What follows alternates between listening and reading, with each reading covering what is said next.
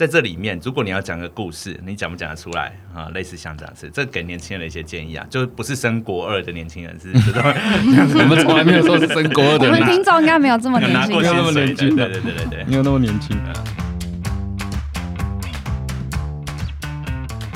欢迎光临六十六号公路总局，由老雷局长和阿飞局长共同为大家服务，那我们就出发喽 Go！！Go！哎，我说我说可以可以。哦，老雷，我们终于又回来了。真的，我这一阵子真的是不知道过了什么样的时间，概念概念完全跟以前不一样。因为你的小朋友扰乱你的作息，哎、不能说扰乱，他们来人世间就是带给我们欢乐的，只是让我的时间完全错乱。我们终于正式继续开路了。对，我们又回来了。嗨，各位听众，大家好。我们最近也是收到非常多的粉丝嗯一直敲碗说为什么没有更新，嗯哼，让我们更有动力再重新来录一，哎、再重新开始来录。对对，啊，我们今天呢，请到一个来宾，非常，呃，网络算是知名作家啦，又来又是知名作家哦。知名作家，呃，爱东新寿。嗯，为什么叫爱东新寿？其实他就是 I don't think so 啦。对。然后爱东新寿太名字太难念了，所以我们就简称他为东兴哥。东兴哥哈，嗯，东兴哥过去可是不得了，他现在是在某个知名的、非常知名的顾问公司工作，嗯，通常就是靠嘴吃饭的。我们等一下就可以知道他是不是靠嘴吃饭的。对他以后也想靠嘴吃饭。这个一堂课，我记得那个顾问业薪资都非常高。我们这接下来这几个小时，我看我们赚到，多少听众完全赚到，跟上次那个人一秒人类十图万这样？比人类图更赚哦。对，知名的顾问公司，而且顾问的经历大概有几年？呃，我我可以开始讲话吗？好，那你现在 我说，我先，当然是靠嘴吃饭。我觉得你是你是注射吗？我觉得你刚刚的嘴就是一直很想要讲话，然后就是被我们一直一直讲，然后你就没有办法插那话是。服用药丸。好赶快赶快说来介绍一下呃我好好多年了哈，六七年的时间了啊。其实其实他看起来一副年轻人，但其实那个顾问资历是很很很久的。对对，他真的是年轻哎、我觉得算是年轻。呃，就是现在在职场上都算中生代啦，也不是特别，因为看看到那种两千年后出现的嗯人，然后来攻读生啊或实习生，你会吓一跳，嗯呃，就觉得他们是不同时代的生物这我样子。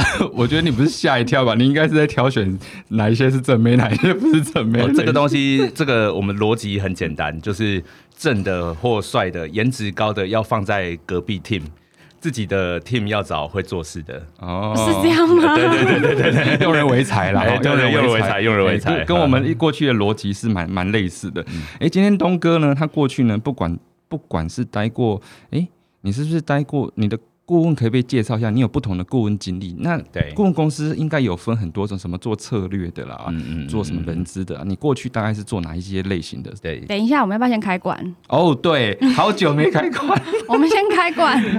哦，从我的角度看，会有有一点有趣啊。真的吗？好，开 OK，馆。好开馆然后开馆完再东东兴哥再来介绍一下东。兴哥。好啊，请 OK，续。好，其实顾问公司哈，它的大概就是跟呃，就是等于说公司里面的这种价值链，每一段都会有专门的顾问公司在服务。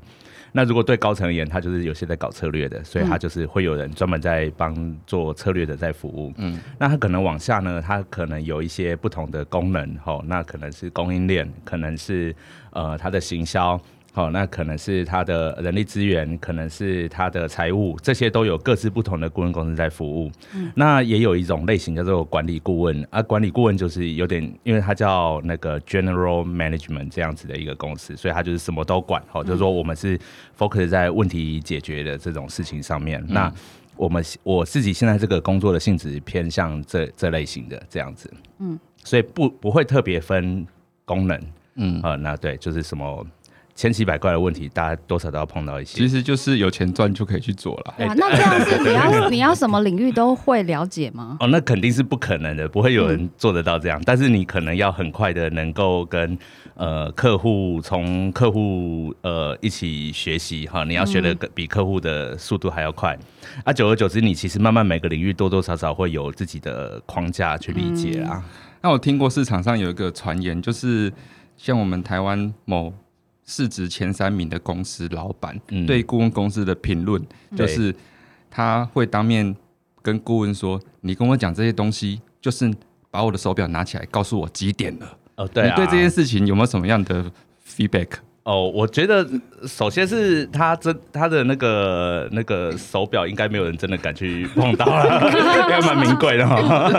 啊，哦那但但是我觉得这是一个误解啦，哈、嗯就是说呃那个一开。呃，问题不会那么单一面向的，是用一句话来解决哈。通常一个小问题，它也是蛮全面性的、蛮系统性的，呃，面面观，呃，必须要各个面向都去解决才有办法。嗯所以他呃，他的意思，我们知道他背后的意思说，啊，你都做很多的访谈啊、你都做很多跟我们的互动。然后好像是我们谈的事情，你才拿出来讲，其实不是的，好，不是的，因为光是解决问题的框架，让你知道证明这件事情是对的，这件事情的价值就已经远高于只是告诉你一个答案。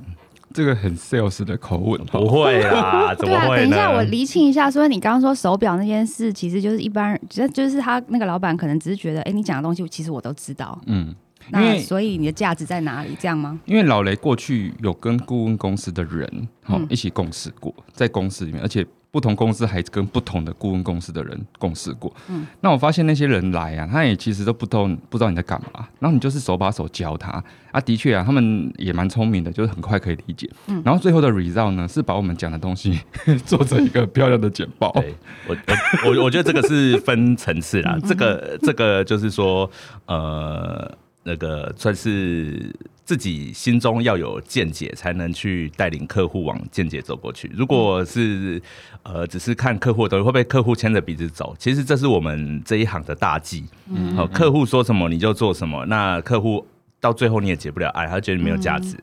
呃，所以所以不了爱是指不会付钱吗？诶、都有可能，还是一直叫你继续往下？呃，都有可能，就是是变成说他最后就会怀疑你来的价值嘛，呃然后再的话就会不付钱，啊、不付钱这种事情就比较大条一点，对对对对对，你可能就要去门口那个办一呃那个 去跟他抱大腿这样子，那我遇过的顾问公司的那些顾问啊，然后每次来跟我们问问完问题之后，然后做出一个结案报告之后，然后他通常啊都会跳槽到我们相关产业的一些公司里面，这个是在你们行业里面的常态嘛？哦，我我觉得这分两个面向来讲啦，一个是顾问的工作到底他是不是做一个可长可久的，那事实上我觉得这件事情，呃，因为顾问公司的强度很高，然后他的那个强度是指呃就是工作的强度哦，不是里面的人强度很高，哦，就是不是不是那种 muscle 型的，不是力量型的强度，哦或者是这是是什么？这是什么？也不是大气压力猛的男顾问团吗？所以那个馆长最强。呃，对对对，他的工工作强度蛮高的，然后他的因为所谓工作强度高，是因为他把那个一个顾问案都当成蛮急的专案来做解决，怎么说？客户把你把顾问案都当成是对，都是压时间都压的很短，所以你自然而然强度就很高。那第二件事情是说，呃，其实他的工就像我们刚才说的，他每次都在做新的东西，嗯，那所以你会觉得，哎、到底我过去做的事情对于我解决这个新的问题到底有没有帮助？这件事情你会自己打问号，好像每次都在玩一个新的东西，然后都很累，都要研究很多。那所以说，其实这个呃又又强。好又累这样子的工作，那有些人就喜欢这样的工作，觉得很很富有挑战性。所以你你是呃，我我我我在怀疑我自己的人生当中了，所以这个不一定哈。但是所以说，因为刚刚老雷说的是说，那我们跳槽到那个客户公司去，我觉得这个就是第一个，他可能在顾问的职涯，他本来就设定他的年限，好、或者或者说我们可以说这个折损率本来就比较高。啊，第二件事情是说，哎，他已经在这个产业他做久了，有因为客户关系还是蛮重要，他认同了这个 consultant，然后他的呃这个顾问的本身对这个产业也也已经有一定的认识了，所以就自然而然机机会就出现，所以也不是故意的啊、或一开始就瞄准这样子，也不会有人这样子做。哎、所以通常你们帮客户服务的时候，是会会有个团队一起去对对执行。对对对，会有个团队哈啊，通常都是呃，通常都是呃一个我们我们称之为就是比较像呃专案的主要的主导者，好、再加几个那个分析师这样子的概念和 analyst 一起去一起去完成一个专案。哦，好，前面聊这么多，其实是因为我们对顾问业有蛮想要了解的对，其实顾问像我们 EP one 的时候，也有人去 interview 过顾问业嘛。嗯哼，然后被打就被打脸嘛。他是真的打脸吗？应该还是有，对，应该还是有有许多，不管是刚毕业，你们收刚毕业的人吗？哦，刚毕业的最最可能有点哦真的最棒了，但应该都是要哦 top 的吧？那个学校很 top 的应应，该说，他们刚毕业的，就是蛮适合当这种 analyst 的的的原因是嗯说，他们其实 analyst 需要做大量的研究哦，嗯他从呃国内外的一些东西，然后他们刚毕业又很会做报告哈，然后呃英文也都不错，所以就觉得这群人是还是不错。不过其实就是新鲜的肝。，对，嗯要做长期来说，还是要有有有有经验的人，客户才会相信你。我最近就是在听一些电子书嘛，然后知大家知不知道一位叫杨应超？嗯嗯哎、杨应超他反正以后以前是华尔街那个分析师，然后最近退休了嘛，然后他就是有录一些有声书，然后想要 inspire 新的年轻人这样子，然后他就说年轻人可以选择几项工作是高薪的工作，然后他不外乎就是说投行嘛，然后他其中有讲到一个就是顾问业，对，那。他说那是高薪行业，那所以我们可以知道 他有多多高薪吗新鲜人？的起薪我，只能说，因为我在不同的行业做过，我也做过 FMCG，、嗯我也在银行做过，嗯然后后来才转到顾问业。嗯嗯嗯，好，我只能说顾问业的呃，如果以平均来说是比是比前面的行业都蛮高的。我至少我在这边，嗯嗯，以我自己的经验来说，薪水至少是 double 或以上。嗯，那他那个边讲嘴嘴巴边笑。被抄的程度也是 double 或以上，哦，被抄程度，对对，没错。可是我觉得，就我对东兴哥的了解，他在每个公司嗯做的工作啊，基本上工时应该差不多。对，也差不多。呃对这是是强度的问题啊，工时也差不多。对，对但是他的工时跟强度都差不多，但是可能给的薪资就真的差很多，嗯，所以还算是一分耕耘一分收获，哦，OK，对不对？对，哎、其实我们今天是想对顾问业了解，但也有其实也有我们想要讲的主题。对啦，因为东兴哥既然在顾问业待了六七年，所以他会跟很多公司有接触嘛。对 干嘛笑什么？我觉得东兴哥讲起来，我就一直想要东兴街，就是附近那条街。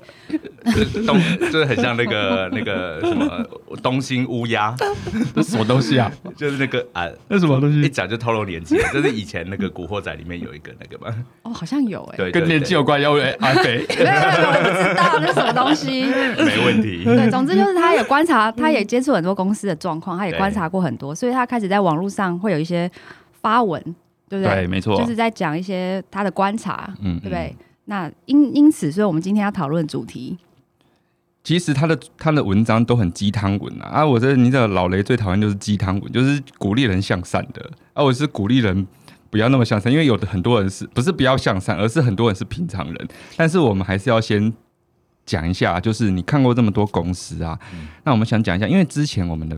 呃，主题有很多是来讲一些公司的，有时候是觉得哎、诶好奇怪的主管，然后好奇怪的呃，比如说下属嗯，哦类型的。嗯那我们想知道说，就你在看啊，嗯这个奇怪的定义，嗯，用你鸡汤文的方式，哎，我可以先问一下，你接触的产业是哪一个类别比较多吗？哦，我我我觉得现在台大概跟台湾的这种这种产业的结构蛮像，所以就是以金融制造都有、嗯。都有接触哈，所以但是以我自己本身，我还是金融业的服务蛮比较多一点。哦，OK，好好，嗯。所以啊，身为一个好员工，我们就讲个最简单的问题：身为一个员工吼，他晋升到主管的路线，对因为我们很多年轻人的听众嘛，那，如果要这样子的路线，你觉得怎样才是一个好的工作态度？年轻人是多年轻，他是会嗯先想要晋升到国中二年级吗？你看，我以为他，我我刚以为他要开始用顾问的方式，这个方法论开始逻辑分析。你现在是要先定义问题，是不是？对，果然是顾问要先定义问题刚。出社会的这样子的一个刚出社会吗？阿飞，我们的通常工作大概开始要晋升中阶主管、初阶主管，大概是三五年吧，三？三五年，看什么产业啊？三五嗯年算是、算是在呃，可能行销哈或相关的比较比较会这么快，嗯在金融业就没有那么快。嗯呃嗯就应该十年起跳哦。呃，金融业，呃、金因为金融业讲求不能出包嘛，不能出错哈、嗯那所以他对于这种呃行规呃或内规非常的严谨，很有理解，而且内化了，可能需要的时间还是比较长一点。嗯呃，那如果是其他的产业来说的话，其实三五年当一个小主管算是蛮合理的一个一个进程啊。嗯，那所谓定义小主管是嗯，怎样叫小？就最基层的一级，其其实主管在这个这个这个主管的定义是什么？主管通常我们就是说，呃，当当然主管主管之所以员工要能够呃能够跟主管一起合作，通常是主管手上握有几个。呃，就是明明明摆着的权利啦，哈，就是说，权利，就是第一个，他可能可以可以对你的薪资有有一些呃动一些手脚嘛，嗯，啊，然后再的话，他对你的呃长期来说就是绩效的考核哈。那台湾又很在乎这个绩效奖金的结构哈。如果你不是在外商，你绩效奖金就是一大包，嗯嗯。那他如果在这个绩效的这种平等上面动手脚的话，其实对员工来说是一件大事哈。所以他就是透过这两条路来展来先取得他的职位的权利。好，所以一旦你有这两个权利哈，或者说有部分的权利，我们通常就跟，但是当然我们会通常会谈比较完整的职位权是拥有这两个权利啦。哦，你的意思是说，假设你们顾问要切入这件事情，一定要把主管跟员呃怎么样经办是这样子分吗？就主管跟 银银行是叫经办啦，经手办理之类的。经手办理，经手办还要盖个章，我是经办。他那个他那个盖章的地方有写经办两个字，好没关系，就是一般哎，不然你你都怎么没有，我很少听到“经办”这两个字了啦。OK，但我理解银行银行金融业是有这个 这个词。所以你帮他们规划这个主管跟经办不一样的差别，就是主管一定要握有这两个权利。哎、通常比较完整的哈，但是有些主管的权利也会被阉割哈，就是尤其是薪酬哈，在台湾就喜欢把薪酬把 这个权利往更高阶的主管放。你是说给你升官不给你加薪？呃，应该是应该是说，呃，通常基层的主管他动不到你的薪水哦啊、那他就只能采取就是帮你这个绩效的平等。那绩效平等在台湾就是很奇怪现象，就是我我我我觉得哦这个表现很好，我帮你打 A，全部打 A，但是送上去之后就被。呃改的乱七八糟嘛，就全部都面对，所以其实基层主管的这个权利在台湾来说，其实我认为不是很彰显呐，嗯，啊不是哎。这我们好像等于可以留在接下来一个章节，可以再继续讲、啊。有时间的话呃 有时间的话，我们现在其实那那如果说你在对于说一个员工刚开始，我们刚才定义回到刚才的问题，对就是刚进公司的一个新鲜人好了，对三五年后，那他有哪些表现？因为我看了很多鸡汤文都说，哦，你要承担呐、嗯承担主管的一些东西嗯啦，哈、然后你就是下个主管，这很鸡汤文啊。嗯嗯那、就你这样看那么多公司，你觉得这鸡汤文是对的还是错的？我我觉得你有首先要先还是你有 I don't think so？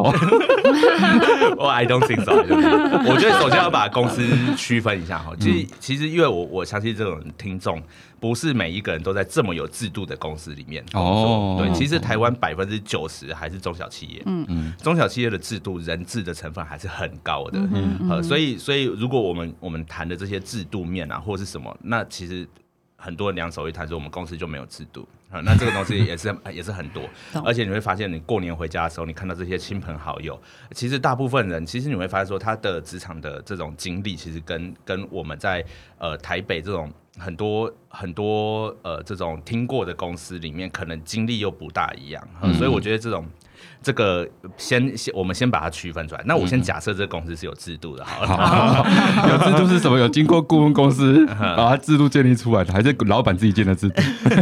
就是因为人治的我们难以难难以参透嘛，哈、他有时候搞搞不好是一个八字或风水，哈他就认为说这个员工值得值得提拔，哈，对。那那阿飞，阿飞有遇过是不是？没有，我之前好像有讲过啊，就是他会看你的八字、啊。好，哦，这这个这个是真的啊，这个不是开玩笑哦。你你说那个，因为越到高深的管理之后，他越接近玄学或神学。这是一个对，就是心理层面、心灵层面的提升、升华。以前我在以前我在大陆工作，那个老板办公室选位置，嗯，他是要放，就是让办公室就是净空的时候放一只乌龟，然后看他活的爬，过去，对，让他让他隔隔天早上来看他在哪个位置，那就是他的位置，哇很玄学，对不对？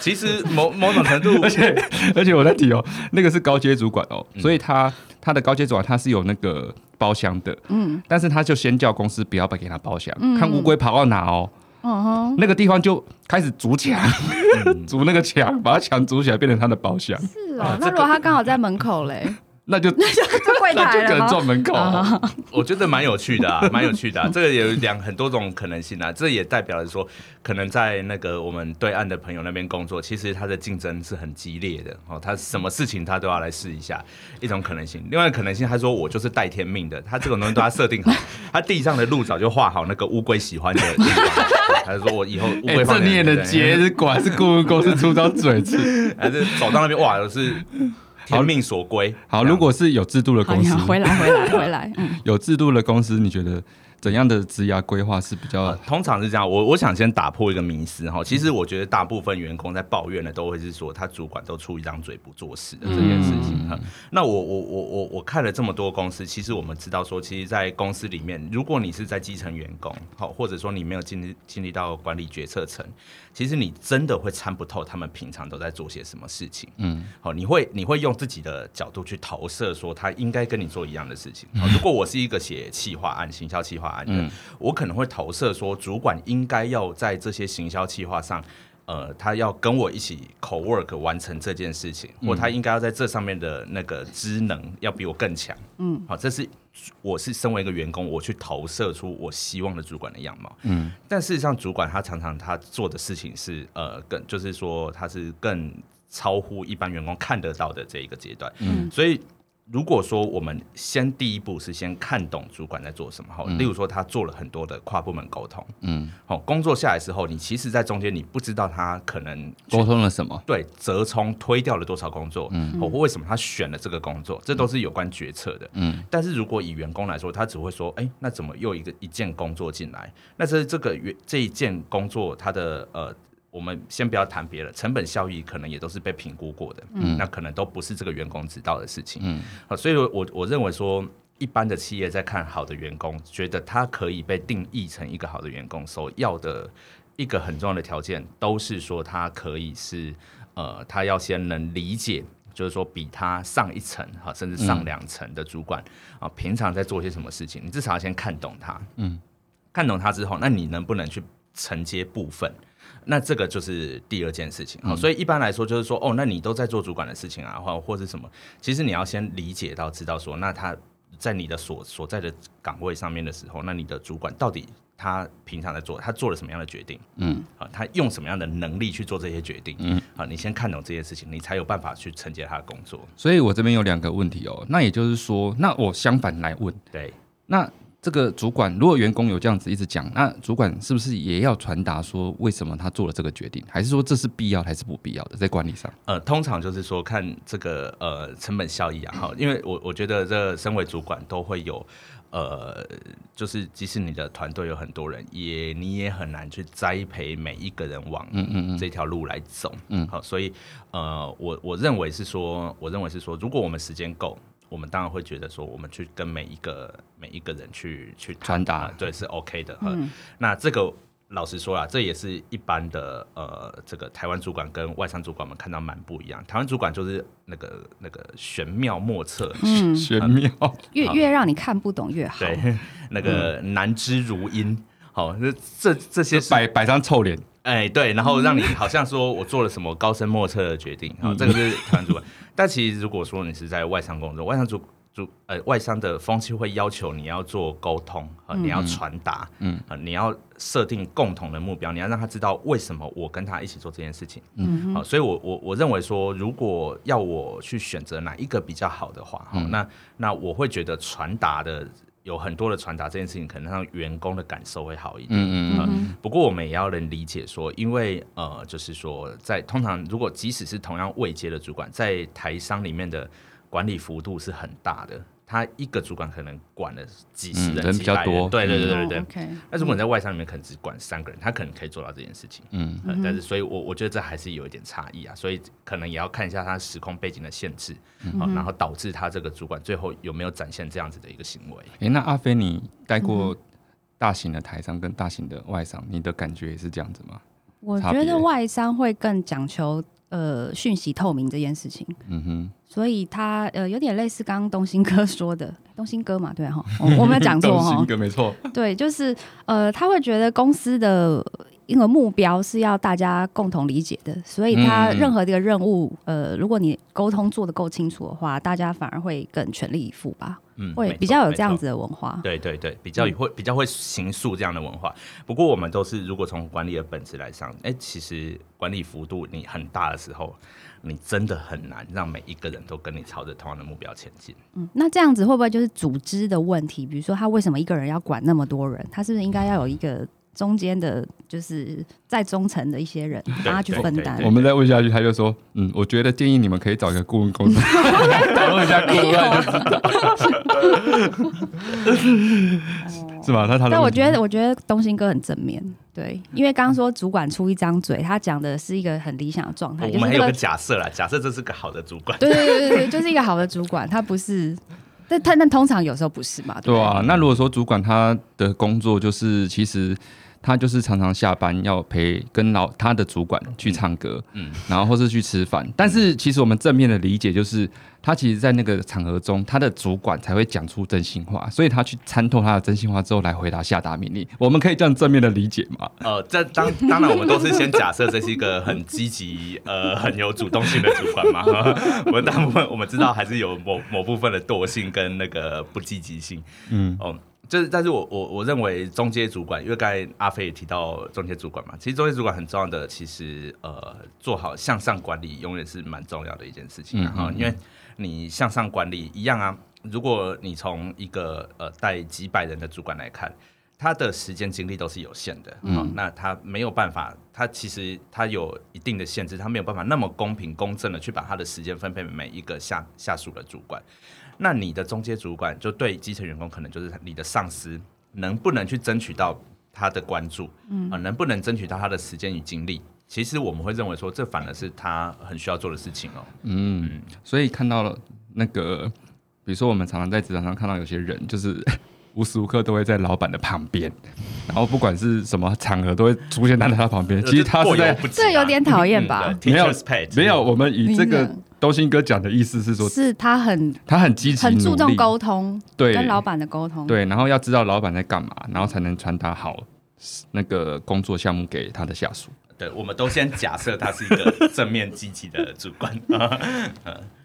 那我下一个问题就是，你刚才一开始我问这个问题的时候，你有说就是分产业，嗯嗯，哦，或是不同产业，或是不同的工作职能对。那我看你的文章有写啊，什么呃，比如说比较作业型的，对，哦的晋升主管之路，跟嗯策略型的嗯不一样。那可以具体说明一下他们不一样在哪里或是说这个怎么样去分分类？什么叫作业型啊？什么叫策略型啊？嗯什么叫行销型？这样其实我我觉得一般说起来有有一些就是呃，我我我我认为区分起来还我我我先不不一定叫作业型啦。可能比较好理解，可能就是劳心型跟劳力型的，可能还是有分哈，还是有分啊。当然，某种程度，呃，到了即使他是所谓的作业型哈或劳力型的哈，他到一个层级之后，我们还是都希望他能成，都是能能有很多的这种规划性的思考，这都我们期待上这样子哈。所以说区分的点在于说，呃，如果我们的我我带的人哈，其实从你的团队里的作业特性，大家可以理理解一点。那这些作业的特性呢，它如果都是有很明确的这种呃，就是很明确的 SOP，嗯好，然后它有一定的准则，其实你不能超出这些，例如说产线哈，例如说很多、嗯嗯嗯甚至很多行政的事务的事情，其实你都没有什么决策权的。那这一种类型的主管们，通常他就是会是呃，他最熟悉这个产线，他不需要很多创意，嗯哦他不需要去呃规划，不需要去思考说我为什么要做这件事情，嗯哦，我要做或不做，其实某种程度在一开始就已经被决定了。哦，那所以，但是他是在着重在这里面的效率让它提升，嗯呃，他的管理很着重效率哈。那这种我们就是呃有这类型的主管，嗯那呃这类型的主管也都很优秀，但是通常从组织就是很高的企业来看的话，他会认为说我一次呃有几百个人。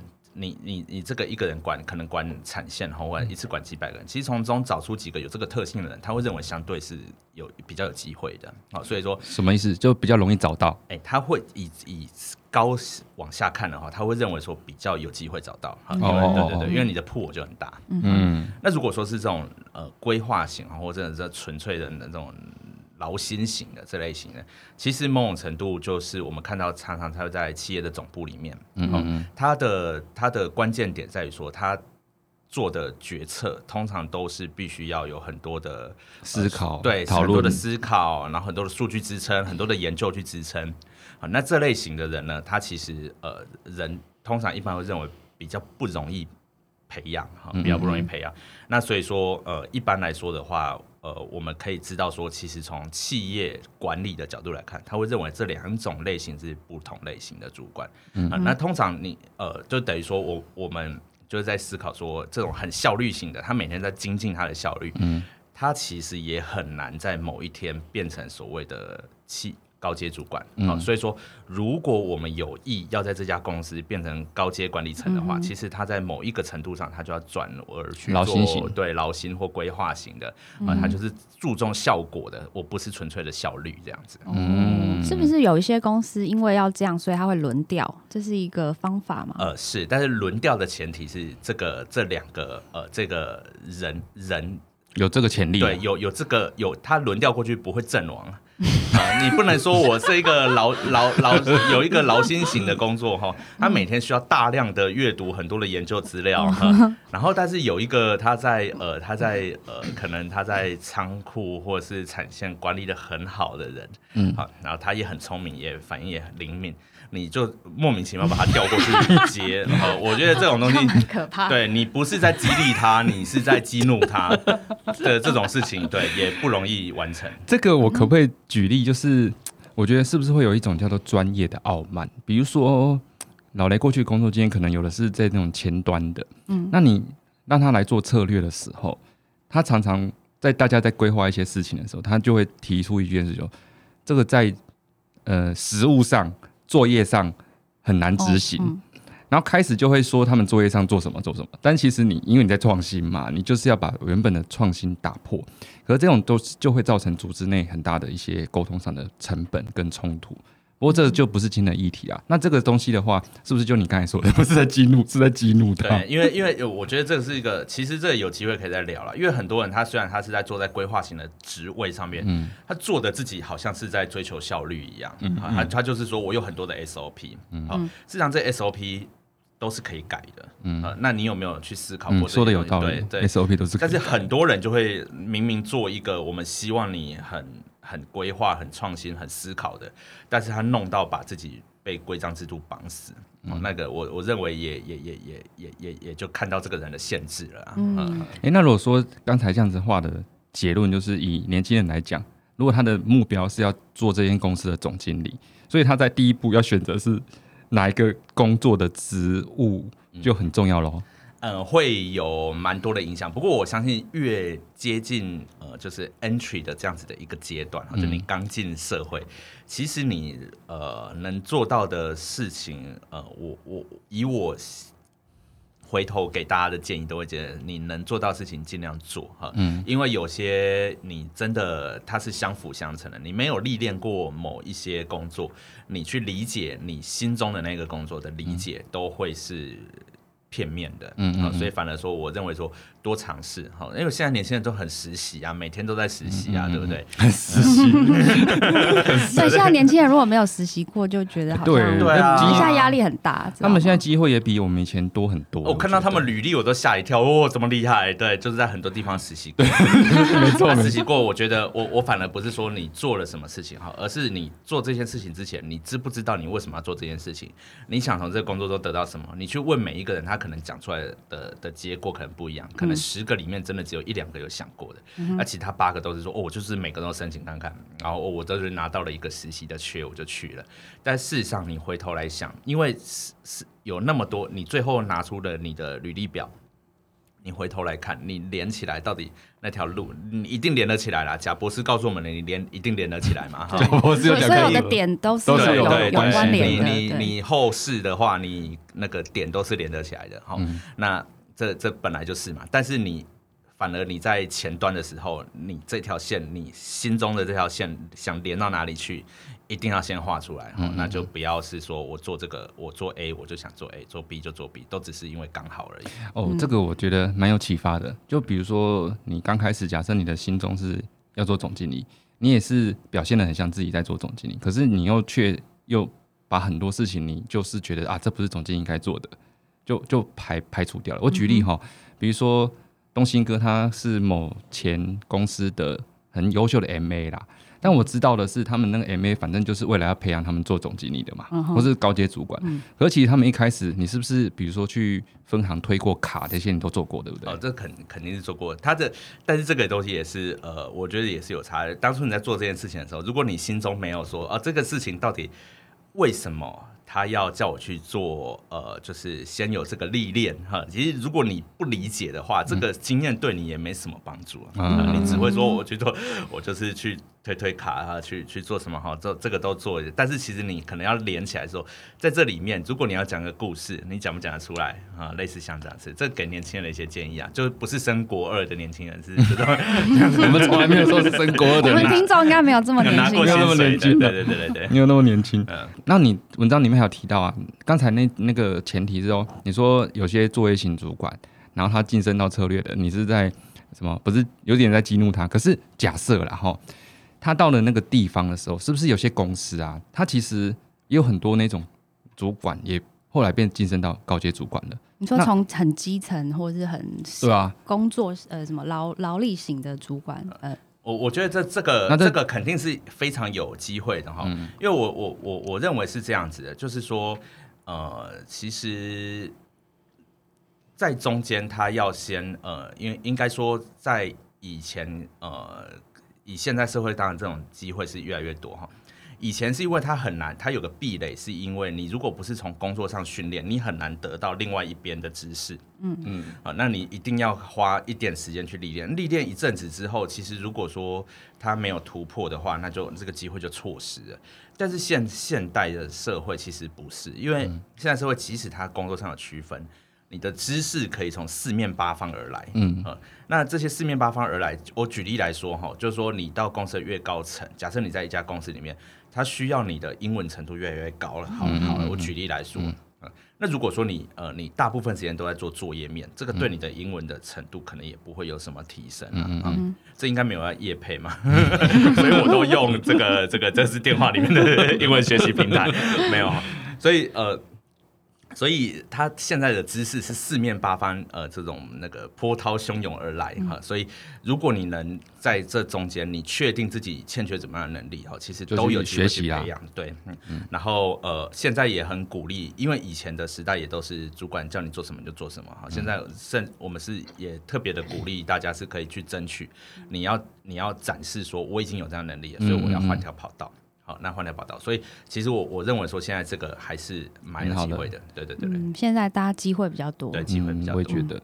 那最后一个问题，因为当主管其实啊，你五个一个假设一一加五好了，那其实就是五分之六分之一的机会当主管。那一般人那个是有几率问题。那我一般人我怎么样去当一个好员工？但是虽然我也不想当主管，但在工作上也有。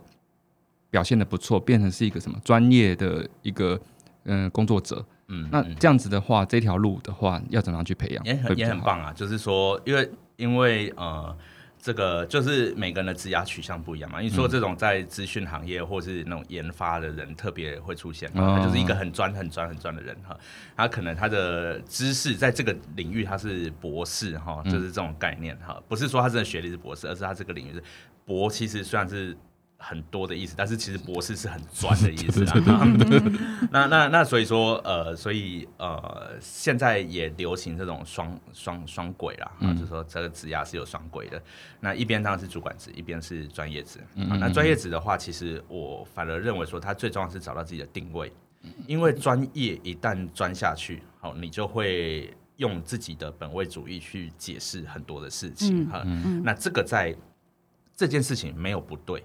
好，你如果就人生海海来看，它是很棒的一件事情。你有一个对，但是就企业来看，嗯，哦，它其实不一定需要你钻的这么深，嗯，它是更希望你可以去旁征博引很多不同的领域。这跟我们那那本书讲的是一样的啊你。说那跨人制胜吗对啊？哇，跨人制胜好好用又又哦，好好又用，被叫出来，对对，贯穿了十集内容。就是我们还是说，如果我们在企业里没错没错面、啊，没错没错企业里面他对你的期待可能不大一样，所以你很难说，因为有有些人哈，他就是用学术的心态在大企业里面，嗯，这也没有不对哦，但是你就要想，你就要去找那种真的体量非常大的企业。啊，真的，他真的有研究的单位，嗯，好，他希望能有一次很学术型的在里面。但是如果我回归到说，我们今天在呃台湾这个环境里面，他可能公司的体量没有办法大到说我养了很多的专门你就去学做研究术型的人哈、那你就要更注意说，我虽然想走专业职的路，但是这种呃就是去横向的串联的这种力量，还是公司会比较期待你去做这样的事情的。嗯嗯，所以哦，他刚才讲的可能有些金控有什么首席经济学家，那可能就是做这种事情的。